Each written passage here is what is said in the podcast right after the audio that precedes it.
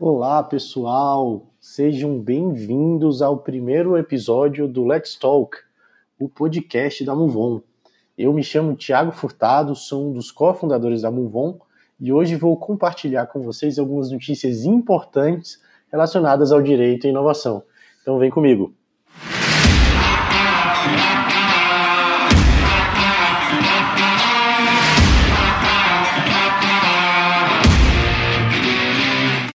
Aplicativos de mensagens não podem ser obrigados a fornecer dados criptografados. Esse foi o entendimento da ministra Rosa Weber no julgamento conjunto né, da ação direta de inconstitucionalidade, ADI 5527, e da arguição de descumprimento de preceito fundamental, ADPF 403, que começou no dia 27 de maio. É, a questão de fundo dessas ações é, passa justamente pela possibilidade de decisões judiciais autorizarem o bloqueio de serviços de mensagem pela internet, como o aplicativo WhatsApp, por exemplo. Né? Na ADI, a gente tem o Partido da República questionando a constitucionalidade dos artigos 10, parágrafo 2 é, e artigo 12, inciso 3 e 4 do Marco Civil da Internet. Né? E na ADPF, a gente tem a ação ajuizada pelo Partido da Cidadania né, contra a decisão judicial que determinou o bloqueio nacional do WhatsApp, né, diante da recusa da empresa em fornecer no âmbito de uma investigação criminal, o conteúdo de mensagens trocada entre os usuários. Né? E o ponto de destaque dessa, dessa decisão é justamente é, o fato da relatora ter observado né, a importância da criptografia de ponta a ponta, que protege a comunicação entre o remetente e o destinatário dos serviços de mensagem. Né? E, e ela, inclusive, faz uma comparação com a, o sentido que a Constituição é, emprega né, dos sigilos das comunicações telegráficas. Né? Ou seja, não faz sentido é, a Constituição proteger o sigilo das, das comunicações pela internet é, e, por outro meio, é, de forma diferente daquela já, já faz com as comunicações telegráficas. Então, é super interessante essa decisão, porque a criptografia é, de fato, um mecanismo de proteção né, é um mecanismo, inclusive, que está previsto aí na LGPD, né, na Lei Geral de Proteção de Dados, que é, a gente está agora num cenário é, de discussão legislativa de quando essa lei entra em vigor, né, e sendo uma medida de proteção, uh, inclusive prevista na LGPD, a criptografia deve sim uh, ser preservada e é um gran, uma decisão que representa um grande avanço na percepção aqui do, do STF e a gente espera que é, esse, esse conceito de proteger a privacidade e proteção de dados é, nossos, né, das pessoas, é, sigam sendo refletidos nas decisões dos nossos tribunais superiores. E o Senado vota o projeto de lei das fake news nessa semana, de acordo com a agência Senado. É, durante a sessão deliberativa remota que ocorreu na terça-feira, 26 de maio, o presidente do Senado, Davi Alcolumbre, informou que o projeto de lei das fake news será votado pelos senadores essa semana. Né? O texto deve entrar na pauta dessa terça-feira e contém uma série de normas e mecanismos de transparência para redes sociais, serviços de mensagens da internet, é, com foco no combate a abusos, manipulações, perfis falsos e disseminação, disseminação de fake news. Uh, o autor da proposta é, alega que uh, essa lei ela tem três grandes objetivos: fortalecer a democracia né, por meio do combate a informações falsas ou manipuladas, buscar maior transparência sobre o conteúdo pago é, oferecido aos usuários e desestimular o uso de, de contas duvidosas, né, criadas ou usadas para desinformar ou plantar informações enganosas contra alguém. É, o, o, presidente da Câmara, Rodrigo Maia, inclusive se manifestou na semana passada defendendo a responsabilização de plataformas digitais pelo uso inadequado ou veiculação fake, de fake news contra cidadãos, cidadãos brasileiros, sem detalhar como seria tipificada essa responsabilização. É, nós analisamos a lei, existem alguns pontos uh, que a gente precisa estar muito atento, principalmente porque é uma lei que envolve uh, a limitação, o controle do que se é publicado, do que se é divulgado, né? E inclusive só para para trazer um ponto de destaque, né? É, a gente analisando a lei, olhando o artigo 4 inciso 2 né, é, a gente vê como a, a preocupação com a redação na legislação ela é extremamente importante porque querendo atingir um, um fato acaba criando dentro de uma hipótese de incidência é, algo que não tem nada a ver com objeto protegido na lei. Por exemplo, a lei traz um conceito de desinformação, né, um conceito novo na nossa legislação, e esse conceito, na, nesse projeto de lei, é, vem da seguinte forma, né? É, desinformação é um conteúdo, em parte ou no todo, inequivocavelmente falso ou enganoso, é, passível de verificação, colocado fora de contexto, manipulado ou forjado, com potencial de causar danos individuais ou coletivos, ressalvado o ânimo humorístico ou de paródia. Né? Basicamente aqui eles estão acabando com o sarcasmo, né? ou seja, o sarcasmo ele estaria dentro desse conceito de desinformação. Então, é, trazendo esse ponto mais para a gente ficar atento, é uma lei que vai ter um impacto profundo nas nossas relações, considerando o ambiente digital em que nós estamos inserido, inseridos. Então, é importante que a gente esteja atento, acompanhando esse projeto de lei, para que a gente, como, como a sociedade, possa fiscalizar o nosso poder legislativo é, na sua função primordial, que é de elaboração de legislação. Então, esse é mais um, um ponto de destaque uh, dessas, dessa semana para a gente estar tá atento acompanhar, porque a gente vai ter provavelmente novidades nessa terça-feira. Circular número 605, de 28 de maio de 2020. É, se você acompanha a Lei Geral de Proteção de Dados e a sua atuação tem relação com as seguradoras, né, essa é uma circular importante. Né, ela vem para estipular o prazo de guarda de documentos e dispõe sobre o armazenamento também desses documentos.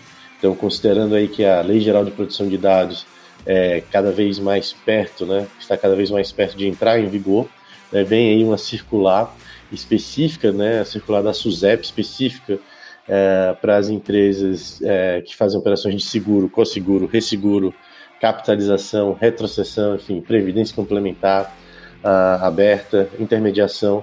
Então, essas empresas agora elas vão ter essa circular indicando o prazo de retenção, ou seja, o prazo que elas vão poder guardar né, os documentos originais, os físicos, eletrônicos, enfim. É, lá no artigo 3 dessa resolução, esse prazo vem como no mínimo de cinco anos, né? Então, eles têm aí garantia de que, pelo menos por cinco anos, é, os esses documentos vão poder ser guardados, né, sobre essa justificativa aqui da, da própria resolução, e esse prazo vai contar a partir da data da prática do ato, né, ou do término de vigência do contrato, ou da extinção das obrigações que decorrem desse próprio contrato, que for mais recente. Então a gente já vê aí órgãos reguladores é, se preocupando com os prazos de retenção dos documentos, justamente pensando na LGPD. Né? E é interessante é, que sobre esse aspecto, uh, esse, essa resolução também trata dos documentos que, embora não sejam diretamente ligados a, aos seguros, né, enfim, essas operações que eu comentei anteriormente, é, mas que são documentos auxiliares de contabilidade, ou seja, aqueles documentos que são importantes para a contabilidade da empresa seguradora.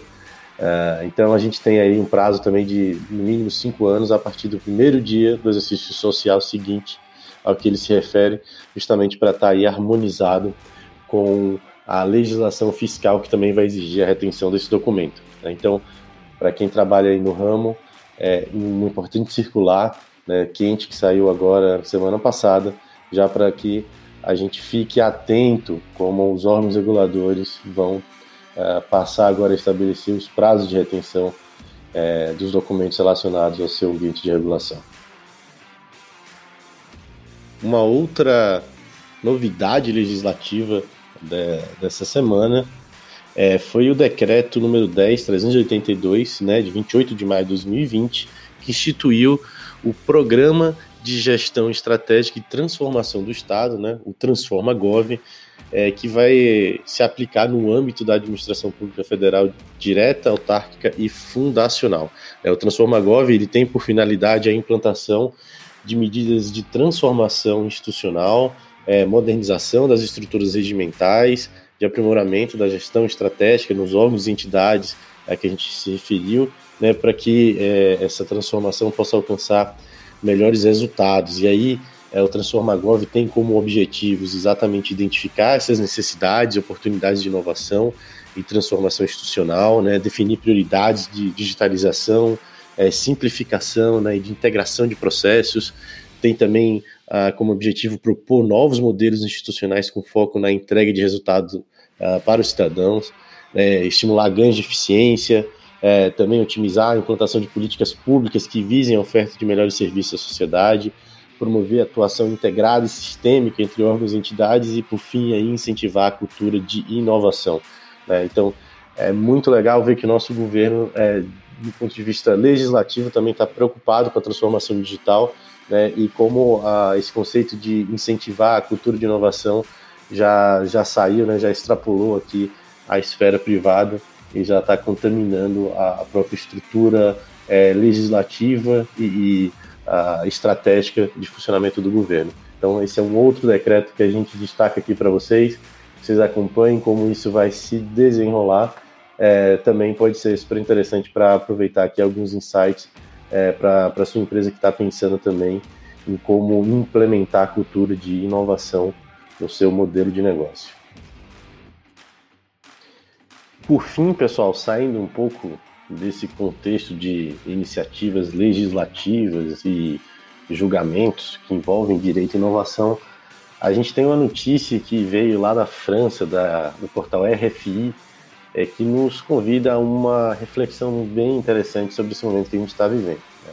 A gente tem aí a crise do coronavírus, né, a pandemia, o distanciamento social, que sem sombra de dúvidas acelerou a economia digital. Né? As empresas elas têm buscado a digitalização dos seus negócios como uma forma, uma estratégia para conseguir contornar é, essa, esse isolamento social, onde as pessoas não saem de casa e, portanto, não consomem é, fora de suas residências. É, e aí, a grande discussão que está se iniciando e que com certeza vai chegar no nosso país é se, para que a gente enfrente essa invasão é, de robôs, né, principalmente nas indústrias de serviços, é, nas indústrias é, é que já utilizam ou podem utilizar máquinas para substituir os empregados, né, ou seja, não só utilizar a tecnologia, a digitalização é, para alcançar né, o, o mercado consumidor, mas também para efetivamente produzir ou prestar um serviço. Né? Será que para enfrentar essa realidade é, seria o caso de se criar um imposto sobre robôs, né? E como uma maneira de enfrentar o desemprego, né? a gente a, a gente já está vendo essa discussão acontecer, é, principalmente porque a gente tem algumas pesquisas, né, que é, já mostram que a destruição dos postos de trabalho nos setores menos qualificados né, já, já chega até 9%, de acordo com a OCDE. Né? Então, as vagas que, que existem hoje, elas já estão sendo uh, substituídas por robôs ou algum tipo de automação, e a tendência é que isso vá é, se, se, que esse índice vá aumentando é, no futuro, né? Então, principalmente aquelas funções de rotina de, que é facilmente substituído por máquinas, como, por exemplo, caixa de supermercado, a tendência é que isso vá se acabando, né?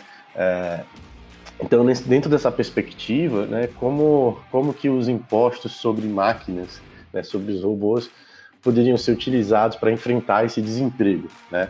É, a, essa ideia já, ela já tem se, se fortalecido, né? principalmente depois uh, que, que um livro bem é, que ficou bem famoso, inclusive chegou a, a, ganhar o Prêmio Nobel de Economia né? do, do da Esther Duflo, é, em, em coautoria com, com outros autores, é, cujo tema é Good Economy for Hard Times, ou seja, economia boa para tempos difíceis, trazia essa ideia de economia universal. Né? E, e, um dos grandes argumentos é, é, é, que, de fato, a gente precisa é, preservar ali os postos de trabalho e o imposto, a, a cobrança de imposto seria uma alternativa interessante. Essa discussão ainda não chegou no Brasil, mas certamente virá. É, Fato é que os robôs, né, as máquinas, elas vão substituir uh, esses postos de trabalho, né, e a gente espera né, que isso aconteça justamente para que a gente tenha uma qualificação da mão de obra, que as pessoas possam trabalhar é, em, em, em, frentes que possam fazer mais sentido, né, que não sejam atividades tão repetitivas. No entanto, a gente vai ter aí, de fato, que enfrentar o desemprego que vai vir no primeiro momento. Né? É certo que é uma, uma transformação que com certeza vai chegar, e estratégias como essas é, serão discutidas e impactarão é, a forma como o nosso ordenamento jurídico vai responder né, a cada uma dessas iniciativas. A ideia aqui é trazer é, esse ponto para discussão. Então, se você tem alguma opinião sobre isso, entra lá no Instagram da Movon, né, o arroba Let's Move On, e deixa a sua opinião é, e a gente vai é, ter o maior prazer em discutir é, e criar um fórum bem interessante para que a gente comece avaliar se de fato né, tributar os robôs e as máquinas é uma alternativa viável para combater o desemprego nesse primeiro momento, ou se se, se essa criação de imposto, na verdade, ela vai dificultar a inovação uh, do nosso, do nosso uh, das empresas e das, das organizações brasileiras. Então é isso, vai lá, passa lá no Instagram da Let's Move On, né? E deixa a tua opinião pra gente, pra gente quer saber o que você pensa sobre esse assunto.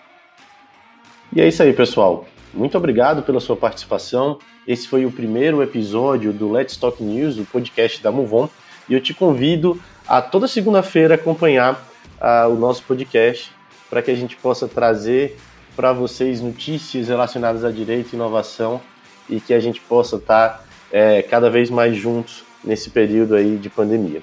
Tá bom? Um abraço e boa semana para todos.